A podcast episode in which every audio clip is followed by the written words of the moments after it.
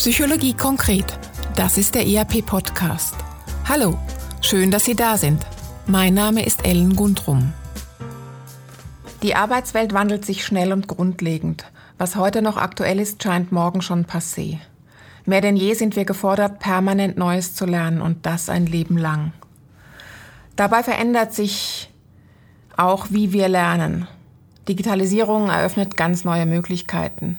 Wissen ist heute jederzeit und überall zugänglich. Wir lernen auf digitalen Plattformen, mit Videos, in sozialen Netzwerken, mit Apps und so weiter. Wie sich Lernen verändert und was es braucht, damit Lernen auch in Zukunft Wirkung entfalten kann, darüber spreche ich heute mit meinem Gast. Herzlich willkommen, Christoph Negri. Hallo, hoi. Hallo, Christoph. Christoph, du bist promovierter Arbeits- und Organisationspsychologe, Sportpsychologe und du leitest das IAP-Institut für angewandte Psychologie. Du bist Experte für Bildungsmanagement und Personalentwicklung und beschäftigst dich schon seit längerem mit Fragen wie wann und in welchen Settings Lernen wirksam ist und wie sich Lernen in einer zunehmend digitalen Welt verändert. Christoph, lernen wir heute tatsächlich anders als früher und vielleicht sogar mehr? Ich denke, wir müssen da unterscheiden. Wir lernen zum Teil anders, aber wir lernen irgend auf eine Art auch gleich wie früher. Was sich ja nicht verändert, ist so die lernpsychologische Perspektive. Also zum Beispiel, es braucht weiterhin Zeit, um, um, das, um neues Wissen zu verarbeiten. Was, was auch ist wie früher, ist, ich lerne dann, wenn ich neugierig bin, Interesse habe an irgendetwas, wenn ich zum Beispiel etwas wirklich ganz bewusst neu lernen möchte. Was sich aber sicher ändert, ist, ist die Möglichkeit, die wir haben. Wir haben deutlich mehr Möglichkeiten. Wir können eben schneller lernen. Wir können überall, also zeit- und ortsunabhängig lernen. Äh, wir haben verschiedene Medien zur Verfügung, also sei das Bild, sei das Text, sei das eben wie, was wir jetzt tun, äh, über einen Podcast. Und früher zum Beispiel hatte ja nur eine Person ein Buch. Und das ist der Grund, dass es auch Vorlesungen gibt. Eine Person hat ein Buch, hat das Buch genommen, ist hingestanden und hat gelesen. Und das war das einzige Medium. Das, heute brauchen wir eigentlich keine Vorlesung mehr, könnte man auch sagen, weil wir haben alle Bücher, wir können irgendwie Medien nehmen. Und ich denke, da gibt es, genau da gibt es große Unterschiede, Unterschiede eben dass diese Möglichkeiten, diese Vielfalt an Möglichkeiten besteht. Wenn wir über Lernen sprechen, sprechen wir häufig von dem 70-20-10-Modell. Was verbirgt sich dahinter? Genau, das ist eigentlich so eine Faustregel, könnte man sagen. 70 steht für 70 Prozent von Lernen geschieht im Informellen. Das heißt, ich lerne irgendwo, irgendwann, ohne dass ich es unbedingt realisiere. Wenn wir zum Beispiel äh, Menschen am Arbeitsplatz befragen und fragen, wie viel hast du heute gelernt, dann sagen sie nicht, ich habe gearbeitet. Äh, und wenn wir dann genau nachfragen, merken wir, ja, sie hat einmal mit Kollegin XY gesprochen, dann haben sie irgendwie etwas, etwas auf Google recherchiert, dann vielleicht noch kurz einen YouTube-Film betrachtet. Das ist informelles Lernen. Ich lerne genau da, wo ich einen Bedarf habe.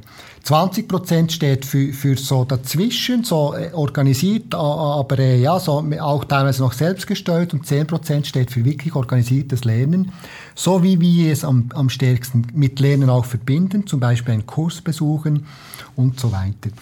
Ich kann es vielleicht an einem Beispiel festmachen. Wenn, wenn ich ähm, schöne Rosen züchten möchte, mhm. und ich habe das noch nie getan, da schaue ich mir vielleicht einen YouTube-Film an. Dann, ich, ich weiß, ich will Rosen züchten.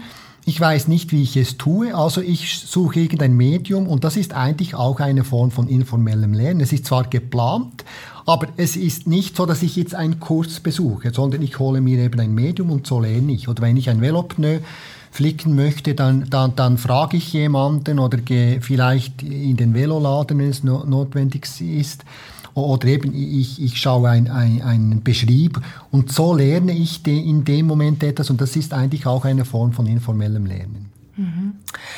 Informelles Lernen ist also der wichtigste Lernanteil im Grunde. Ähm, trotzdem gehen wir heute alle in eine Weiterbildung, machen Abschlüsse, viele von uns viele Abschlüsse. Wie kann man diesen informellen Teil sichtbar machen, zum Beispiel auch in Organisationen oder auch fördern? Genau, es ist immer noch ein, ein großes, äh, großes Thema, ein großer Diskussionspunkt. Eigentlich sind wir da immer noch etwas ratlos, offen gesagt, weil, weil äh, du sagst es richtig, ähm, das formale Lernen hat in der Schweiz einen unglaublich hohen Stellenwert. Ich denke, es ist auch geschichtlich äh, äh, bedingt. Es hat auch mit dem dualen äh, Bildungssystem zu tun und Abschlüsse spielen eine Rolle. Es gibt aber immer mehr Organisationen und Unternehmen, die jetzt auch so eine Art Portfolios ähm, verlangen. Also in, in der Kunst zum Beispiel, in der Architektur stelle ich auch mein eigenes Portfolio zusammen und reiche Dasein. Mhm. Das, ist, das beinhaltet ja dann auch viele informelle Elemente und nicht nur den Titel CSXY oder Bachelor oder Berufslehre so. Aber es ist effektiv so, dass, wir da noch, dass das noch, noch so etwas unklar ist. Es hat eine große Bedeutung, alle erkennen diese Bedeutung, aber es ist nicht richtig geregelt und häufig ist es sehr aufwendig. Also es braucht da in Zukunft unkomplizierte Verfahren, irgendein einfaches Verfahren, wo ich nachweisen kann, was habe ich jetzt gelernt, zum Beispiel in meiner Zeit als Pfadileiterin, zum Beispiel irgendwo in einem Projekt, das ich, das ich nebenbei gemacht habe, vielleicht meine Mitarbeit in irgendeinem Sportverein als Trainerin oder als Trainer, dass man das einfach und unkompliziert abbilden kann, weil genau das sind ja diese informellen äh, informelle Lernsituation, wo ich viele Kompetenzen angeeignet habe. Also ich habe da noch keine Lösung dazu, aber es, die Bedeutung nimmt wirklich zu. Mhm. Wenn ich jetzt das Modell 70-20-10 ernst nehme, was heißt das? Also wie muss Lernen heute und, und morgen gestaltet werden, das aus Wissen können wird und was braucht es dafür aus deiner Sicht? Also ich denke, was, was immer schon wichtig war und in Zukunft mindestens so wichtig sein wird, ist wirklich die die, die, die, die Übertragung, und wir sprechen dann in der Fachsprache auch vom Transfer, vom, vom Wissen in die Anwendung. Also vom Wissen an meinen Arbeitsplatz oder vom Wissen in meine Freizeit, dort, wo ich etwas Gelerntes wirklich nutzen will. Und, und diese Transferleistung ist eigentlich, dort geschieht auch ein großer Lerneffekt. Also Wissen alleine ist noch nicht gelernt. Und da, das gilt es zu unterstützen, das gilt es auch in die Anwendungsbereiche zu bringen, also in der Arbeitswelt zum Beispiel an den Arbeitsplatz, äh, also zum Beispiel mit Hilfe eines Projektes äh, zum Beispiel oder indem, dass ich jemandem neue Aufgaben gebe, wo, wo, mhm. wo ich das neu Erlernte auch anwenden kann, aber auch zu Hause. Eben wenn ich, wenn ich irgendetwas gestalten will, da, da, dass ich das dann irgendwo hole ich mir ja, die, diese neuen Informationen, dass ich das dann gerade anwenden kann, indem ich zum Beispiel ein Möbel, Möbelstück zusammenbaue. Und diese Übersetzungsleistung, das ist eigentlich die größte Lernleistung. Und jetzt eine Bildungsinstitution zum Beispiel hat genau da die Aufgabe. Ich denke, wir haben immer weniger die Aufgabe, Wissen zu vermitteln, sondern Wissen kann ich aneignen, ich als betroffene Person mit eben diesen unterschiedlichen Möglichkeiten. Aber danach das Wissen in die Handlung zu übertragen, da brauche ich häufig Unterstützung. Diskussionspartner, vielleicht Fragen, die ich beantworten kann, diskutieren kann, Anleitungen, Modelle, weitere Beispiele. Und da sehe ich die Hauptaufgabe auch, sei das in einer Ausbildung, sei das eben, wenn ich mir das auch selber aneigne. Ich brauche da Partnerinnen, Partner zur Diskussion, zum Gespräch, zum Austausch und so weiter. Mhm. Du hast es gerade gesagt, eben Wissen ist heute überall und zu jeder Tages- und Nachtzeit verfügbar, meistens sogar gratis. Und wir sind gefordert, im Grunde diese Schnittstelle zu managen mhm. zwischen Wissen genau. und, und, Anwenden und dann irgendwann auch ähm, können beziehungsweise die Kompetenz erworben haben.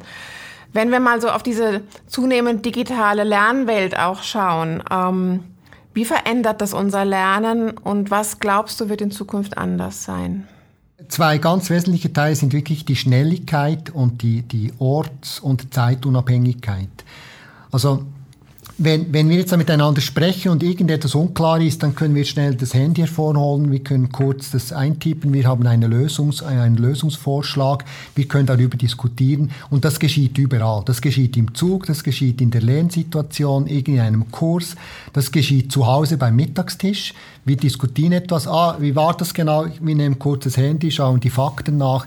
Das ist ein, ein, ein sehr ein großer Unterschied. Also wir können eigentlich immer das aktuelle Wissen sofort herbeiziehen. Das konnten wir früher nicht. Wir mussten das Buch suchen, wir, müssen, wir hatten das Buch nicht zu Hause, wir mussten in die Bibliothek gehen. Also wir mussten eigentlich viel Rechercheaufwand betreiben. Und irgendwie ist das ja auch ein Verlust. Der Verlust ist, dass wir nämlich bewusst dem nachgehen müssen. Das, das haben wir heute nicht mehr, sondern es geht schnell, schnell. Wir googeln schnell und dann haben wir das Ergebnis. Das, das hat viele Vorteile, wie erwähnt. Der Nachteil ist, oder ein Nachteil kann eben sein, dass dann die Auseinandersetzung zu kurz kommen könnte. Mhm. Aber da sehe ich einen sehr großen Unterschied und natürlich auch einen Gewinn, effektiv ein großer Gewinn, weil ich, ich kann immer, wenn, ich, wenn, wenn sich mir eine Frage stellt, kann ich da irgendwo eine Antwort suchen.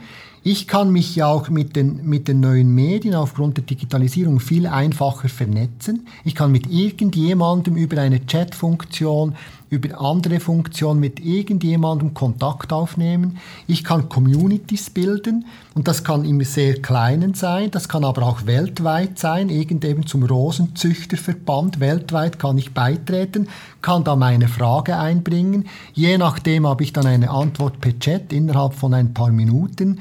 Das ist natürlich eine große Veränderung gegenüber, so wie, wie wir jetzt vermutlich in der Schule gelernt haben oder in Kursen lernen, wo wir das Buch hervornehmen, lesen, dann vielleicht besprechen und so weiter. Also da sehe ich, da sehe ich eigentlich den größten Unterschied. Ja. Mhm. Du hast jetzt viele Chancen genannt. Ähm aber dann hast du zum Beispiel auch gesagt, ähm, es ist immer und überall verfügbar. Wenn wir was nicht wissen, dann googeln wir schnell, ja. dann haben wir das Ergebnis. Aber wir vergessen es auch gerade wieder. Ja, genau. Siehst du auch Risiken mit genau. all diesen Möglichkeiten. Ja, ja genau, das, das, das, Schnelle, das Schnelle eigentlich ja auch das, ähm, ja, wirklich das Schnelle, das, das Schnelle, das eigentlich etwas auch Unverbindliche, müsste man noch dazu sagen, das, äh, das hat die Risiken in sich, dass man eben, wir holen es und wir vergessen es wieder. Ich kann es auch wiederholen, das mhm. ist da kein Problem. Ich muss es nicht verarbeiten, ich muss es, ich, ich muss es nicht setzen lassen. Mhm. Ich habe einleitend äh, gesagt, dass so die lernpsychologischen Grundlagen eigentlich dieselben bleiben. Und das ist ja so. Und ich finde da den Faktor Zeit ein gutes Beispiel. Heute sind wir uns gewohnt, alles schnell und kurz zu tun und dann das nächste. Lernen kann ich nicht nicht einfach kürzen, sondern Lernen braucht Zeit, braucht Auseinandersetzung, braucht auch Diskussion, braucht neue Fragen. Und das kann zu kurz kommen. Das, da sehe ich Gefahren drin, dass wir dann eben nur noch Wissen so holen, kurz nutzen, wieder weggeben, wiederholen und so weiter. Aber eigentlich haben wir dann nicht gelernt, mit, nicht gelernt in dem Sinn, oder? sondern haben dann einfach das, das, das Wissen geholt und genutzt. Das ist gut, aber eben die Gefahr sehe ich, sehe ich da drin. Und du, wenn du jetzt auf deine persönliche Lernbiografie zurückblickst, wie hast du dein Lernen verändert und was glaubst du, wie wird sich das für dich auch in Zukunft noch verändern? Genau, ja, ich glaube, bei mir hat sich genau auch so verändert. Dass ich wirklich auch, wenn ich, etwa, wenn ich etwas brauche, dann schaue ich kurz, wo ich das finde. Mhm. Äh, es muss dann auch schnell, schnell gehen. Ich, ich bin eine Person, die äh, immer schon sehr stark über das Tun gelernt hat. Ich, ich, ich lerne schlecht, so indem ich einfach viel lese und so weiter. Ich, ich kann das dann, äh, mir fehlt da die Verarbeitung. Ich lerne dann gut, wenn ich wirklich, wirklich direkt anknüpfen kann. Also in dem Sinn bin ich jemand, der auch gut über das Tun, über Learning by Doing, äh, über Machen und dann etwas auch reflektieren, da, darüber lesen, das einordnen. Ich habe eigentlich immer schon gut so gelernt. Äh, und in dem Sinn hilft das mir natürlich jetzt auch, weil wenn ich eine Aufgabe habe, die neu ist für mich, da kann ich mir Informationen holen, kann das verarbeiten und, und kann so auch lernen. Ich lerne, denke ich, auch relativ schnell so. Das, das hilft mir jetzt schon auch. Ähm, was sich natürlich bei mir verändert, ist so schrittweise die Medien. Ich bin schon auch eine Person, die eher noch gewohnt ist, mit Texten zu lernen. Ich habe ja immer nur Bücher gelesen. Ich, habe, ich muss mich daran gewöhnen, dass ich auch über einen Film lernen kann zum Beispiel. Das merke ich, das braucht bei, das braucht bei mir noch eine, eine Angewöhnung. Das ist noch nicht verankert bei mir. Also da, da gibt es schon eine, eine Veränderung und dann dann eben bei den technischen Möglichkeiten, da bin ich überfordert bis überfordert, also gefordert bis überfordert, muss ich sagen, so in dem Sinn, dass ähm, ja, da, dass die Tools sind eine riesengroße Hilfe auch zum Lernen, also all die digitalen Tools. Und da merke ich, da bin ich dann schon sehr stark gefordert, solche Tools überhaupt äh, zu lernen, bevor ich es dann überhaupt als Unterstützung einsetzen kann. Da sehe ich bei mir so, so die wichtigsten Veränderungen wenn, wenn ich denke, die Chance der Vernetzung über das digitale Lernen, eben in Kontakt treten mit Chatfunktionen und so, das nutze ich eigentlich viel zu wenig. Also da gibt es auch noch Potenzial. Wenn, wenn wir jetzt darüber sprechen, merke ich gerade, eigentlich nutze ich noch viel äh, zu wenig davon, was möglich wäre. Ich bin da schon noch sehr klassisch unterwegs. Äh, aber eben, wie erwähnt, stark über, über den Alltag. Auch ich bin in einem dichten Alltag. Im dichten Alltag habe ich dann auch zu wenig Luft zum, zum Lernen, merke ich. ich. Das heißt, ich muss mir auch Luft und Raum schaffen, damit ich wieder etwas setzen lassen kann. Das tue ich jetzt zum Beispiel, indem ich nach draußen gehe, indem ich die Natur gehe, zum Beispiel wenn ich joggen gehe, dann, dann, dann kann ich verarbeiten. Da muss ich mir Raum nehmen dazu, weil im dichten Alltag fehlt genau diese Zeit. Das wieder die Brücke zu vorhin. Lernen braucht Zeit, braucht Verarbeitungszeit und so weiter. Mhm. Ich würde gerne auch noch mal einen Blick auf die Generationen ähm, werfen. Glaubst du, dass die junge Generation heute anders lernt und ob es da auch diese Balance hat, die du jetzt gerade beschrieben hast, aus unterschiedlichen Zugängen, unterschiedlichen Möglichkeiten, wie man lernen kann? Oder ist es so, dass sie eher fokussiert sind auf, auf äh, die digitalen Möglichkeiten im Lernen und was könnte das für die Zukunft bringen oder machen mit diesen jungen Leuten? Genau, ich glaube, die jungen Leute, sie sind sich wirklich gewohnt, mit unterschiedlichen Medien zu arbeiten. Und ich, aus meiner Sicht ist es sehr wichtig, dass sie das auch tun können. Dass sie auch, auch soziale Medien, sei das Facebook oder irgendetwas, dass sie das wirklich auch als Lernchance sehen können und dass man das nicht, nicht einschränkt. Und ich denke, da haben sie einen viel unkomplizierten Zugang. Ich, zum Beispiel, wenn ich jetzt das bei meinem Sohn beobachte, ich hatte jetzt die Chance über Homeschooling längere Zeit zu beobachten, wie das aussieht, wenn er lernt. Er lernt sehr viel am Computer dann, so am Laptop. Er macht Aufgaben darauf, das ist für ihn überhaupt kein Problem. Er braucht da keine Unterstützung. Er geht recherchieren, er schaut einen Film, er, er geht wirklich auch Stichworte äh, suchen und recherchiert und, und beantwortet da so die Aufgaben. Das heißt, er integriert das schon in sein, aber er lernt parallel dazu auch sehr traditionell. Er liest in Büchern, äh, er, er, füllt auf Papier äh, Fragen aus, er zeichnet und so. Und ich finde das eigentlich gut. Ich finde das sehr gut, dass, dass auch die jüngeren Generationen, also er ist noch, er ist noch in, in, auf der Mittelstufe, also er ist jetzt noch nicht in einer höheren äh, Schulstufe, also, aber trotzdem lernt er es so und ich finde es gut, dass sie so lernen, dass sie das, in, dass sie das integrieren können. Ich glaube, es ist ein großer Vorteil, das zusammenzubringen. Ich denke jetzt meine Generation, ich habe da viel mehr Mühe, das eben zusammenbringen zu können. Das, äh, das, das denke ich ist toll, das gibt Möglichkeiten, äh, die sie dann automatisch mitbringen oder mitbringen können. So, ja. Mhm. Ähm, Lass uns noch mal kurz über die Lehrenden sprechen, also ob das jetzt Lehrer sind oder Dozierende oder Trainer. Ähm, heute spricht man ja häufig ähm, über Lernen auf Augenhöhe und dass die Lehrenden eigentlich eher zu Lernprozessunterstützenden oder zu Lernprozessbegleitenden werden. Man könnte ja sagen, das ist auch ein ziemlicher Rollenwechsel ähm, für diese Personen. Ähm, welche Erfahrungen machst du damit? Auf welche Resonanz stößt das? Genau, das ist äh, ja wirklich so ein, ein aktuelles, bekanntes Thema. Alle würden das unterstützen. Da würde jetzt niemand widersprechen. Niemand würde sagen, nein, es ist nicht so. Ich, ich bringe wieder das Beispiel mit der Vorlesung. Früher haben wir ein, hat eine Person das Buch gehabt, darum macht es Sinn, dass jemand vorliest.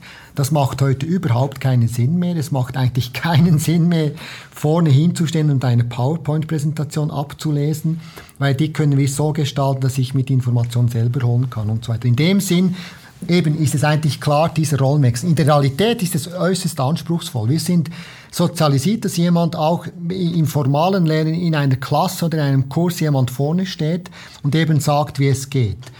Äh, und das wird teilweise auch erwartet, weil, weil natürlich mehr Verantwortung zu übernehmen von allen Beteiligten ist anspruchsvoll. Also gemeinsam den Lernprozess zu gestalten, das ist anspruchsvoll. Aber ich sehe genau da die Aufgabe der Lehrenden, egal auf welcher Stufe, egal wo, dass sie eigentlich die Hauptverantwortung darin haben, die, diesen, diesen Lern- und Lehrraum zu gestalten. Also, und zwar, da, da gehört vor allem auch die Sequenzierung dazu, die Rhythmisierung dazu, eben auch dazu, dass wir miteinander ins Gespräch, in die Diskussion kommen können, damit wir unsere Vorerfahrungen, unser Vorwissen unser bisher Gelerntes auch miteinander teilen können. Und das ist diese neue Rolle. Diese neue Rolle bedingt eben dann auch sehr die Kommunikation äh, zu aktivieren, bedingt eben Fragen zu stellen und nicht nur zu erzählen, bedingt zu, zuzuhören, bedingt auch zu verstehen, dass ich nicht die einzige Person bin, die, die weiß, wie es geht, sondern alle, die beteiligt sind, wissen genauso viel. Und das egal um was es geht, egal ob es jetzt darum geht, eben gemeinsam einen Garten schön zu gestalten oder gemeinsam ein Projekt zu gestalten oder in einer klassischen Schulsituation, zu lernen, das gilt eigentlich überall. Und das ist aus meiner Sicht die große Herausforderung bei diesem Rollenwechsel, weil ich definiere mich neu auch. Also die Identität, die gestaltet sich anders. Ich bin nicht mehr der Experte für irgendwie Physik oder was, sondern ich weiß, ich bin schon der Experte, aber mit einer anderen Rolle eben. Ich kann besser zuordnen, ich weiß, was ist aktuell relevant, was weniger. Ich unterstütze da, aber ich erkläre auch natürlich, aber ich lese eben nicht mehr vor. Und das ist äußerst anspruchsvoll, da sind wir noch unterwegs, das ist sicher noch nicht etabliert. Mhm. Und das gilt ja gewissermaßen auch für beide, also auch für die Lernenden. Auch als Lernender oder Lernender bin ich gefordert, eben meine meine Positionen einzubringen, meine Erfahrungen einzubringen und mich halt auch anders ein Stück weit mit dem Stoff auseinanderzusetzen. Genau, und eben auch zu getrauen, auch, mhm. zu, auch zu realisieren, dass es wichtig ist, was ich einbringe, dass das etwas zählt, dass es ein Teil davon ist, die Selbstverantwortung zu übernehmen, Selbststeuerung. Das ist anspruchsvoll. Das heißt häufig auch, ich muss lernen zu lernen, lernen zu lernen, wie ich solche Situationen gestalte, aber auch wie ich selber gut lernen kann. Mhm. Da kommen wir zu meinem letzten Punkt. Lernen ist ja irgendwie auch eine sehr individuelle Angelegenheit. Also je nach Lerntyp ähm, kann für mich dieses oder jenes Setting besser sein. Bin ich halt eher digital oder analog unterwegs. Zum Schluss ganz konkret, wie, wie finde ich für mich die passende zukunftsrelevante Lernstrategie? Was ist zu beachten, damit Lernen Freude macht, dass es mich weiterbringt und dass es mich halt auch fit für die Zukunft macht? Genau, ich glaube, es ist wirklich ist eine schwierige Frage, weil es so individuell ist. Aber ich glaube, etwas können, können wir oder kann ich allgemein beantworten. Ich denke, es kann helfen, wenn ich mir überlege, wo habe ich jeweils gut und mit Freude gelernt. Und auch wenn viele Menschen sagen würden, ich bin nicht gerne in die Schule gegangen, äh, bin ich immer überzeugt, jeder Mensch hat Situationen, wo ich mich daran erinnern kann, wo ich wirklich gerne gelernt habe. Und das sind eben häufig die informellen Lernsituationen. Und ich würde da anknüpfen, ich würde genau da anknüpfen und mir die Frage stellen, wo hat es mir richtig Spaß gemacht, was hat es gebraucht? Das ist so der emotionale Anteil beim Lernen, also wo war ich offen, wo hatte ich einen Zugang, das scheint für mich wie, wie, wie der Kernpunkt zu sein. Ähm, also die Freude auch, da, da die Freude und die Begeisterung dafür, dafür zu entdecken.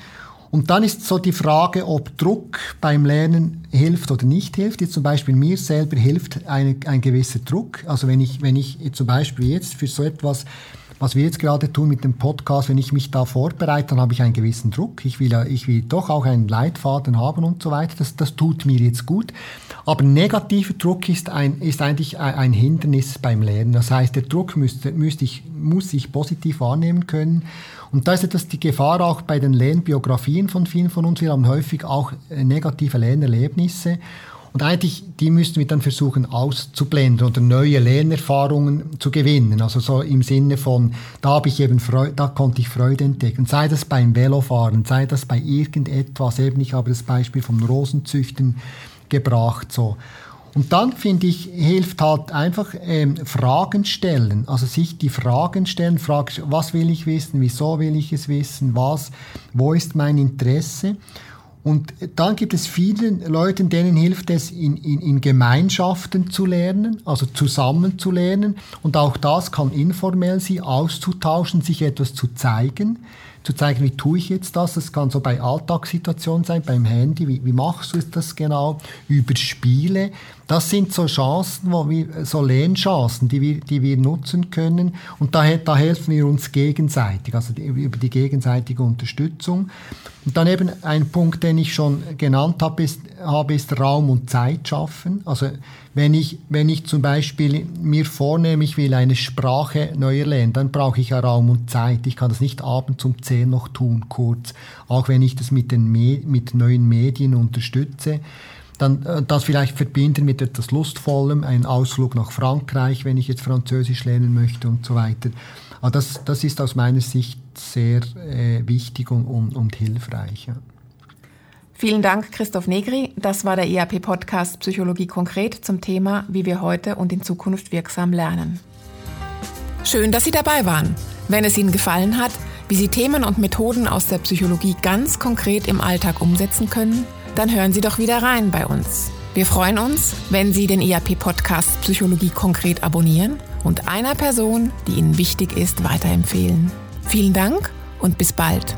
Tschüss.